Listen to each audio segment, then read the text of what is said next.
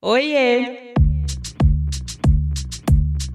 Eu sou Luanda Vieira, jornalista e atualmente também influenciadora digital. Depois de ser editora de moda e editora de beleza e bem-estar em duas grandes revistas femininas, diria que no auge da minha carreira no mundo corporativo, eu resolvi mudar o rumo da minha trajetória e seguir sem freio, pelo menos por enquanto, na vida autônoma. E é por isso que eu tô aqui, para falar com você sobre carreira na real, sem romantização, mas com conteúdo que pode tornar esse lado da nossa vida um pouco pouco mais confortável. Hoje eu tô aqui para falar do corre dela, Mônica Sampaio, estilista e fundadora da Santa Resistência.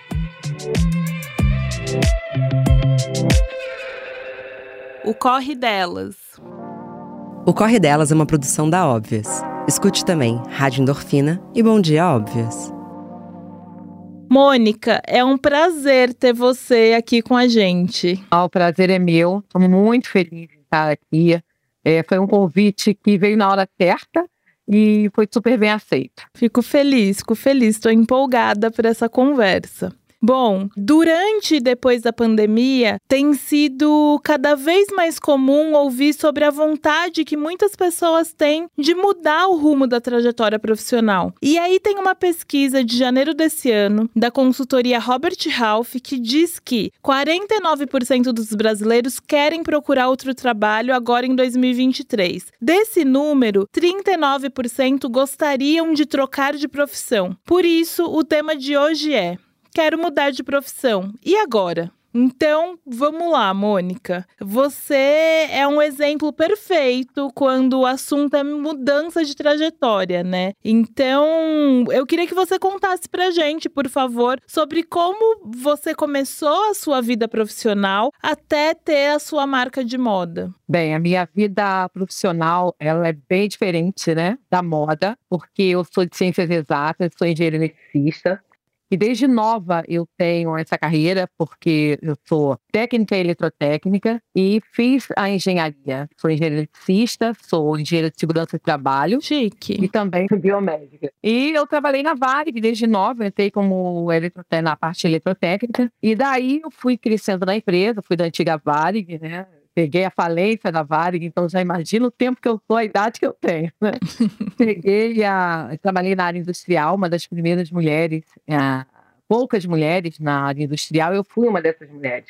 E cheguei no cargo de engenharia, trabalhei com leasing de aeronave. Logo depois, que também é longa a minha trajetória, né? essas mudanças elas já existem na minha vida, a Varig faliu e imediatamente eu fui para o Exército. Eu fui oficial do Exército durante 10 anos. Gente. Depois, por último, eu fui trabalhar na, na CRO, na Comissão Regional de Obras. Foi um período, não só que coincidiu com o período do Brasil, com a engenharia paralisando, vários escândalos na engenharia, uhum. eu tive também, coincidiu com o meu problema na minha vida pessoal, onde eu queria mais qualidade de vida. Eu sou mãe, eu tenho uma filha única e durante muito tempo a minha filha ficava muito tempo sozinha né? Sem, so, não sozinha, tinha apoio, né, da minha mãe, mas assim, eu não via essa parte da vida dela, porque eu trabalhei muito. Sim. Era 6 e 50 da manhã que eu entrava na para trabalhar no exército, saía às 9 horas da noite. E aquilo ali já estava me fazendo mal. Quando eu decidi eu abrir uma empresa. Eu, a primeira empresa que eu abri foi de engenharia, que a engenharia está na minha vida. Uhum. E nesse meio tempo eu fali. Olha bem, eu tive uma eu falei, meu Deus, e agora? Que faz parte também, né? Faz, faz Quem parte. resolve empreender, enfim. Exatamente. Então, a minha, meu primeiro empreendimento foi na área. Eu acostumada a trabalhar durante muito tempo, mas quando eu fui empreender, foi um conjunto de situações que coincidiu com o período do, da época, né, do, do país. E eu falei, que, que aconteceu? O que, que eu faço agora? e agora? A mudança de carreira, a mudança de chave veio aí, já estava ali dentro, né? Já tinha essa moda em mim. É isso que eu queria saber também. Quando que a moda entrou na sua vida, assim? Porque são áreas completamente opostas, né? Assim, é meio clichê falar que ela sempre existiu, né? Que tá sempre ali, uhum. mas é verdade, é a realidade. Sim. Ela era paralela, era uma coisa que eu gostava de fazer na minha juventude. Era muito comum as famílias do interior e também no Rio de Janeiro era muito comum as famílias terem aquela costureira que comprava cortes de tecido, uhum. né, e fazia roupa. Não existia esse acesso a comprar roupas para sair, para tudo isso. Então era cultural você ter a costureira do bairro, o alfaiate do bairro. Eu cresci vendo meu pai se vestindo com alfaiates. Então aquele universo sempre me encantou. E eu costumava desenhar as minhas peças, né? Seguindo a tradição hum. familiar, eu desenhava para mim através dos cortes de tecido. E eu, na minha adolescência, aquilo deu muito certo. Chamava muita atenção.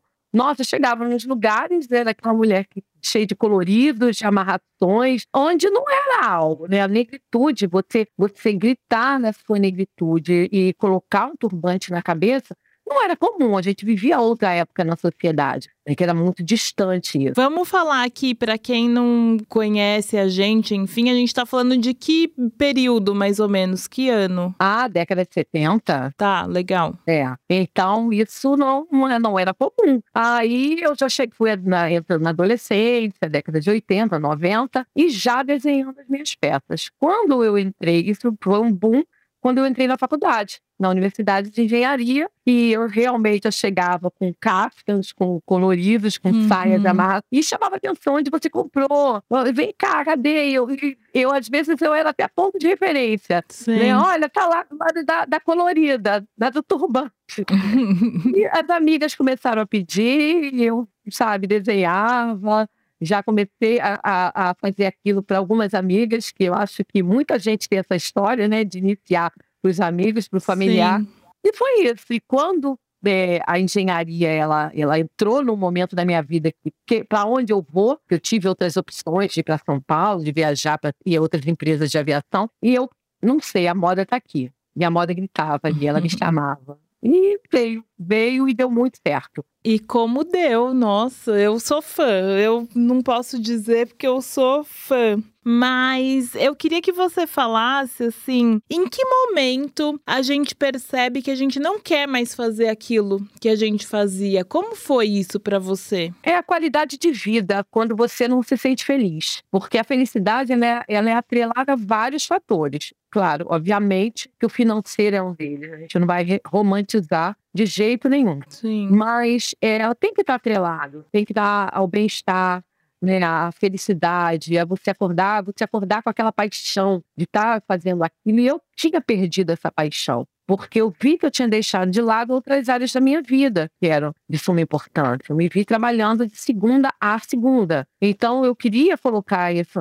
na rotina para mim, eu queria cuidar mais de mim, olhar para mim como mulher, né, namorar mais, namorar o meu marido, nada disso estava acontecendo. Então foi nesse momento que eu vi que eu precisava fazer algo que realmente eu voltasse a me apaixonar, e foi a moda. E aí agora eu vou direto para a pergunta de um milhão de reais, que é a seguinte: como que se recomeça uma carreira numa área completamente diferente? É, e aqui eu tô falando de dicas práticas mesmo, sabe? Porque no, na teoria a gente fala, ai, coragem, vamos e tal. Mas como que se recomeça? Primeiro passo, primeiro ponto é você estudar. Quando eu falo estudar, é você entender aquilo que você quer recomeçar. Uhum. Né? Como eu, eu, no meu caso, era uma trajetória inteira sendo engenheira, onde eu sentei no banco da faculdade, onde eu fiz um, uma especialização, então eu tinha toda essa base teórica.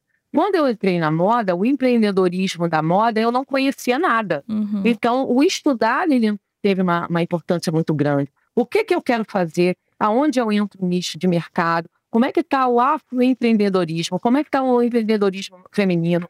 Onde eu tenho que buscar, que o Sebrae, que, que foi essa ferramenta, uhum. eu apoio e o conhecimento de saber realmente o que é ser uma marca de moda. E um network poderoso. É, é procurar quem já estava, é olhar para quem já estava lá, quem veio antes de mim. Sim. É saber o que, que aquela pessoa estava fazendo, como ela começou, de que forma. Então, a, a prática é essa, é um passo atrás do outro, é, é sempre estar tá aprendendo, é saber que a gente vai errar para caramba, mas tem que ter uma noção muito certa de qualidade, né? Do que você quer apresentar para o seu público. O que, que eu quero que a pessoa... Quem é a pessoa que vai comprar a Santa Resistência? O que ela espera que eu esteja vendendo. Então, a, moda ela se abre para mim dessa forma. Sim. É, e como eu falei ali, quando a gente fala de transição, a gente sempre fala sobre coragem de fato, mas teve um episódio com a Luísa Brasil que a gente fala muito sobre isso também. E quando a Óbvios postou, muitas pessoas falaram sobre guardar dinheiro quando você quer investir em outra profissão. Então eu queria que você falasse o que ninguém fala, né?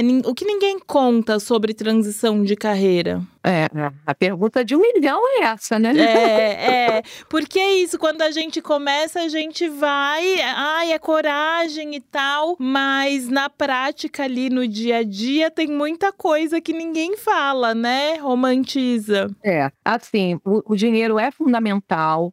Eu acho que é realmente o network. É aquela pessoa que vai abrir portas para você, sabe? Essa não é, não é, acho que isso não é muito falado mas um, um network poderoso, porque um apoio de alguém que te indique, faça algumas indicações, inclusive para o dinheiro. Quando você fala em guardar dinheiro, a gente está falando do Brasil. Exatamente. Em que, pô, 90% não consegue guardar dinheiro. 90% das pessoas pagam contas, pagam boletos. Então, deve guardar dinheiro? Deve. Mas quando aquele dinheiro que a gente quer guardar, ela, ele entra para suprir outras coisas, fica complicado. Agora, você tem um poderoso network que te apresente a um gerente de banco, que diga para ele que, olha, essa aqui eu tenho uma empresa, mas essa empresa está começando e é ela que vai, olha, o caminho de comprar. Vamos fazer uma compra coletiva, de comprar os primeiros tecidos, sabe? Isso tudo você Sim. adquire com relacionamentos. Então, eu acho que o meu maior conselho é você criar bons relacionamentos, é ter a sorte dos bons encontros. E eu tive. Mas isso eu, eu tenho muita curiosidade de saber onde você foi buscar esses relacionamentos. Aí entra a coragem. É. Aí entra a coragem. Porque eu não conhecia absolutamente ninguém na moda. Então, quando eu fui buscar o conhecimento, que foi através do Sebrae, eu exerci isso, né? Eu falei, poxa, o que, que eu sei fazer? Eu sei me comunicar. Eu sou palestrante. Eu sei vender o que eu faço. Eu consigo que a pessoa entenda aquilo que eu estou fazendo. Então, tem que. Eu, isso é a minha, a minha, minha maior virtude. É a única coisa que eu tenho no momento. Eu, eu tinha uma empresa iniciando, mas no momento eu tinha eu, a Mônica. Era o meu produto, eu tinha que me vender. Então, a coragem que eu tive de abordar as pessoas, de falar com as pessoas: uhum. olha, sou eu, meu trabalho é esse, eu gostaria que você olhasse, que visse, de ouvir também, de entender os feedbacks: olha, tá, tá, o teu trabalho é legal, mas isso aí todo mundo está fazendo. Sim. Você faça algo que nos surpreenda. Olha, isso tá legal, mas esse tecido tá lindo, mas não é o que todo mundo quer, então é outro. Então, é esse enriquecimento que eu fui buscando e fui trazendo para dentro da Santa Resistência, usando, como eu digo, as ferramentas que eu sabia. É, tá disposta a ouvir, né? É muito importante.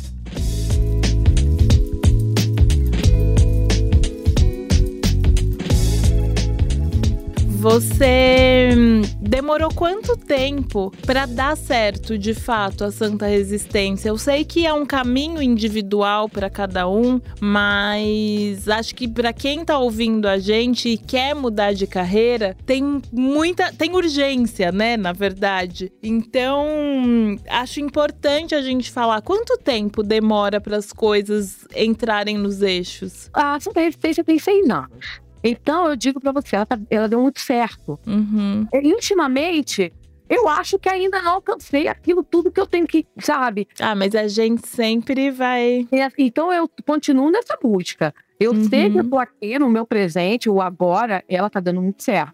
Né? Em seis anos, uma, assim, eu demorei, 2017, eu abri a Santa Resistência, eu vim de feira, eu fiz a Feira Preta da Adriana Preta, macro empreendedora. Eu busquei esse conhecimento também, que é, que é a, essa mentoria da Feira Preta, uhum. porque eu tinha que entender o meu lugar no mercado. Tinha que entender o primeiro qual é o meu produto que eu quero apresentar, né? E, e veio o Sebrae. Logo depois eu entrei para o edital do Sebrae, foi tudo muito rápido. Em 2018 eu já estava no edital do Sebrae. Em 2019 já no Sankofa através de um e-mail. Olha!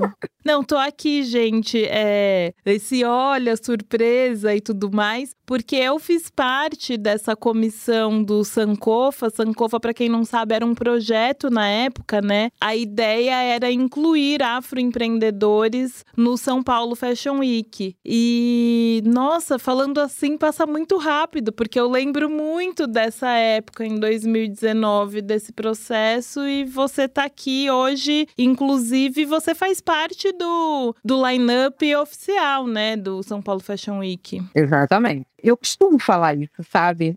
Foi a sorte dos bons encontros quando eu lhe encontrei. Você foi uma grande madrinha, como outras pessoas que cruzaram também o meu caminho, a Daniela Falcão, que teve um olhar para me amar, um olhar carinhoso, pessoas que já estão na moda há muito tempo. Uhum. Eu lembro disso e logo depois entrei no Sankofa, fiz as três edições dele, através dele já estou já na minha segunda edição que vai agora como oficial uhum. da São Paulo Fashion Week. Então eu digo para você, deu muito certo em pouco tempo. Deu muito certo, deu muito certo. É, recentemente, a gente teve aí o desprazer de ver um vídeo que viralizou numa universidade, três meninas caçoando de uma mulher de 44 anos, se eu não me engano, que resolveu fazer faculdade. E aí eu fiquei pensando assim, é, são tantas regras na vida da mulher que a gente fica mesmo com medo de fato de mudar por vários motivos, né? E geralmente eles são motivos externos. Então, eu queria que você contasse pra gente um pouco o que, que você faz para se desprender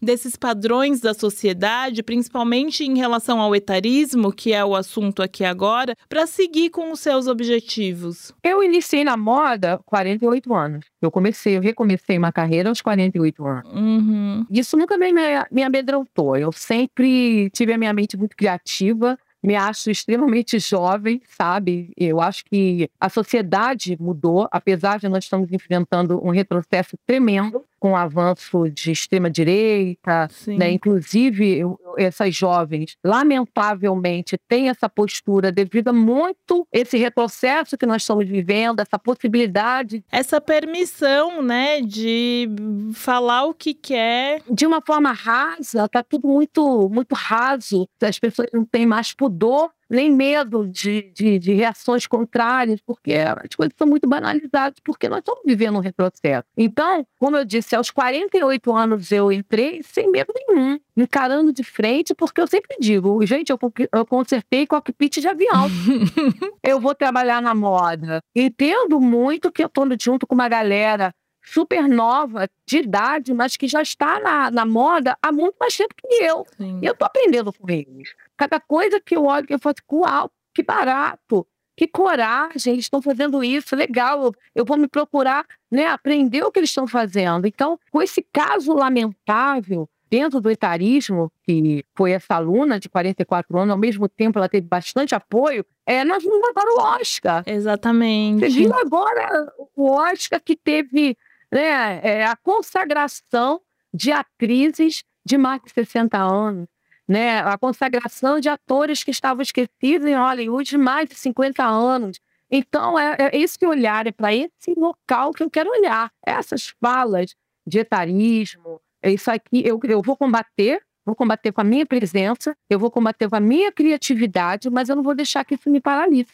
Sim, tem vários pontos que você tocou aí. Um deles eu acho muito importante quando a gente pensa em mudar de profissão, que é ter humildade, né? Eu acho muito legal quando você diz: eu reconheço que tem pessoas jovens no mercado, mas que tem tão há um tempo, e eu tô olhando para o que eles estão fazendo e tô aprendendo com eles. Eu acho que isso é muito importante quando você muda de área, né? Você não ter arrogância, você entender que é um caminho novo e você vai precisar sim ter referências, pedir ajuda, né? Acho que é muito importante também pedir ajuda, enfim. E sobre o Oscar foi maravilhoso, mas ao mesmo tempo me leva para um pensamento assim, que a gente também não pode ficar esperando esses prêmios, né? Essas validações. Eu tenho muito, eu fico muito incomodada com essas listas de ai, fulano abaixo de 30, sabe? Um talento abaixo de 30, porque dá uma pressão pressão na gente que a gente precisa acelerar e fazer as coisas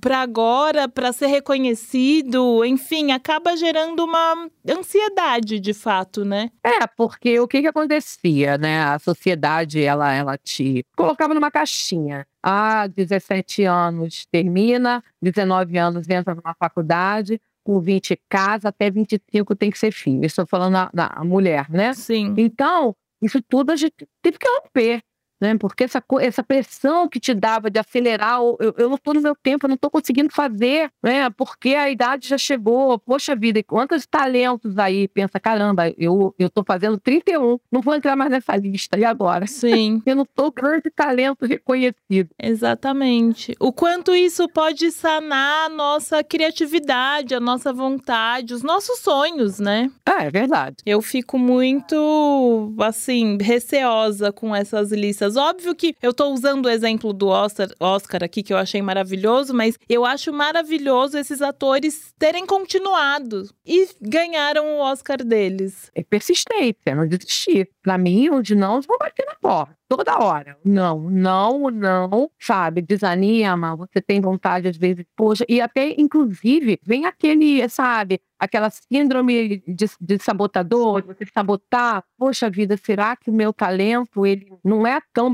tão assim? A gente tem esse boicote. Sim. Né? Isso é normal. Isso acontece, eu acho que todo mundo no decorrer da vida profissional vai passar por esse momento de se perguntar, caramba, será que eu não sou tão boa naquilo que a gente que eu faço?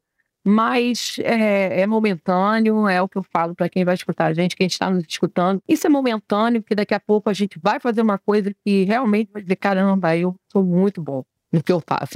Exatamente, exatamente. Já que a gente está falando disso e é meu assunto preferido, quem ouve o corre dela sabe, eu queria que você falasse, vamos falar sobre saúde mental, eu queria que você falasse onde você buscava apoio é, emocional na época que você estava pensando em mudar de carreira, porque hum, por mais que a gente sinta ali que, putz, quero mudar e tal, não é uma decisão que a gente toma da noite pro dia, né? Então, onde você buscava esse apoio? Na minha fé.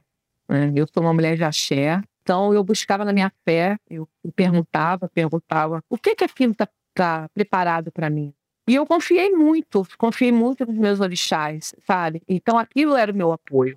Que podia dar muito certo, como podia dar totalmente errado. E quando isso acontece, a gente se frustra. Mas eu me preparei muito para o sentimento de frustração, de, eu estava muito preparada o planejamento era que desse muito certo. Uhum. Então, alguma coisa não desse errado, tá bom, ok. Beleza, fui realizado na outra profissão. Agora, tá ok, tudo bem. Mas eu fui na fé, foi lá no apoio da minha família, né? O entendimento de que aquilo me faria bem, me faria mais feliz. Então, olha lá, vamos lá, vocês vão junto comigo? Estarão junto comigo? Então, quando eu vi, ok, estamos com você, aí eu não tive medo, aí eu fui pra luta. E em algum momento você se arrependeu? Não, não me arrependi. Sou muito feliz. Mas eu, eu, eu, costumo dizer que eu fui muito feliz em todas as etapas, tá? Fui muito feliz na Varig. Não sei se eu teria saído dela se ela não tivesse falido. Aí tá, tem um ponto, né? Temos um ponto aí. Eu poderia ter entrado na moda quando eu tivesse aposentado da Varig. Sim. Fui muito realizada profissionalmente. Eu tive prêmios, inclusive, no exército, mas no que realmente me dá um certo medo é essa inconstância no empreendimento.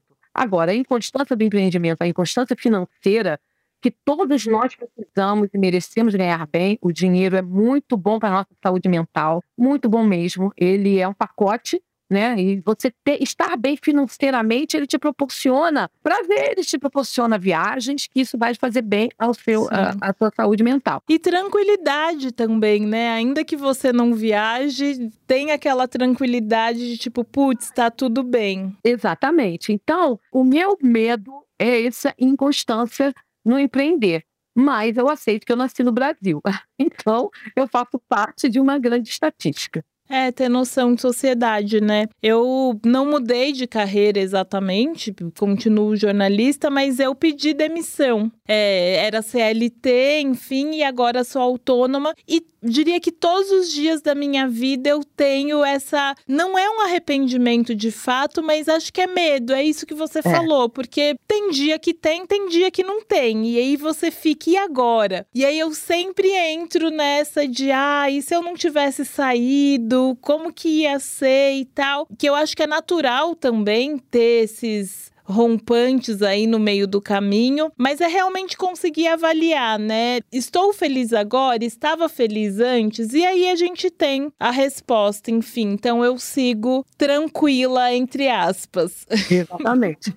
entre aspas. Mônica, e se você quiser mudar de novo? Serei jornalista. É, olha, mas você tem, você tem planos sem titubear. Gente. Porque, inclusive, eu fui da época, eu conversando com a minha filha, minha filha pensando em carreira, eu falei, filha, eu fui da época que tinha esse direcionamento na escola, né? Tinha teste vocacional. E o meu teste vocacional deu jornalismo. É, e você é uma ótima comunicadora. Aí eu acho que seria a parte de comunicação. Eu iria para palestra, sabe? Eu faria algo mesmo voltado profissionalmente para isso. Sim, mas você teria medo de, tipo, vou mudar de novo? Não. Estamos falando com uma mulher muito segura do que ela quer na vida.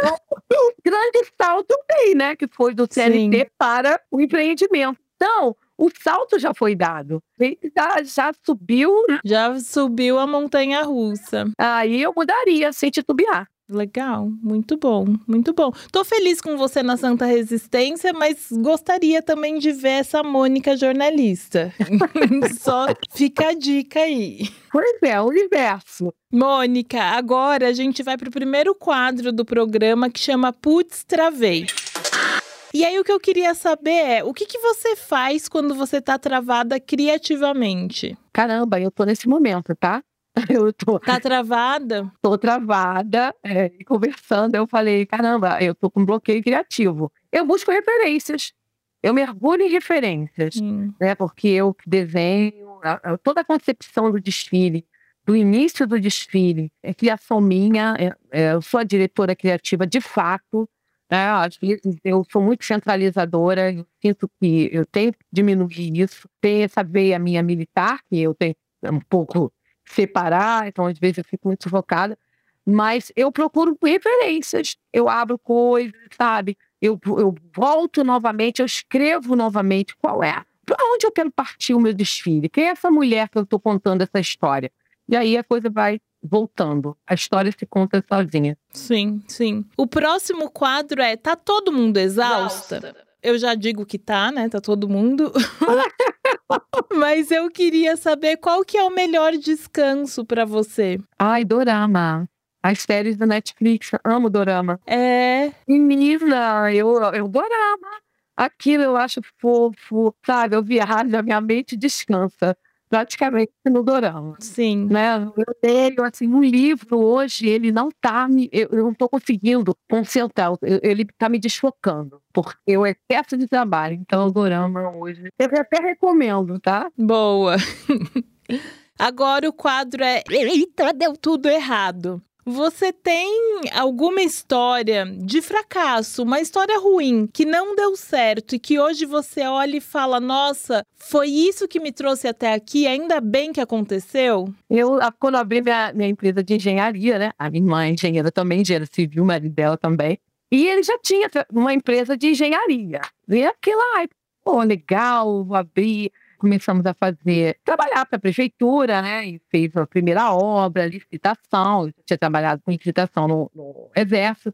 E o que acontece quando você faz esse tipo de trabalho? Você faz a obra primeiro, você faz o trabalho, né? Você entrega e depois que você recebe. A primeira vez fiz, né? A primeira obra, recebi um bom salário. Falei, caramba, não mudou a minha qualidade de vida. Saí do quartel, né? cheguei da chefe de engenharia, abri minha empresa beleza, estou feliz, isso vai manter. Estou contente. A primeira obra, paguei funcionários. A segunda obra, a mesma coisa. Na terceira, vamos embora. E minha, meu irmão e minha cunhada também na mesma prefeitura fazendo. Veio uma obra de, para eles, 500 mil e para mim, 250 mil, da minha empresa na época. Ótimo, vambora. Meu sócio, que era na época major no exército, eu saí ele continuou. Nessa época, o, o prefeito né, de lá, de Itaboraí, ele fazia umas vaquejadas, ele fazia, namorava modelos. Aí tô eu em casa assistindo televisão, o prefeito de Itaboraí foge de helicóptero que deu um golpe na prefeitura. Eu falei, deu ruim.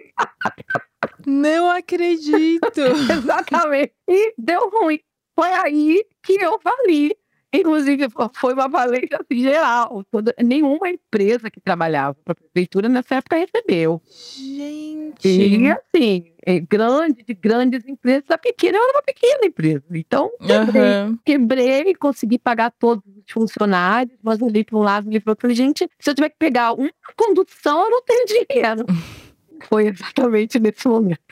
E aí é isso que te trouxe até aqui. Nossa exatamente. Senhora. Quando eu abri, eu parei, falei, gente, agora? Ele fugiu de helicóptero. Não tem helicóptero para fugir. Aí eu abri gente. a tanta resistência. Saiu daí, inclusive, o nome. Olha, lindo, lindo, lindo. Foi de resistir nesse momento e não, sabe, não, não, não mergulhar naquela, naquele buraco enorme que surgiu na minha frente, na minha vida. Sim.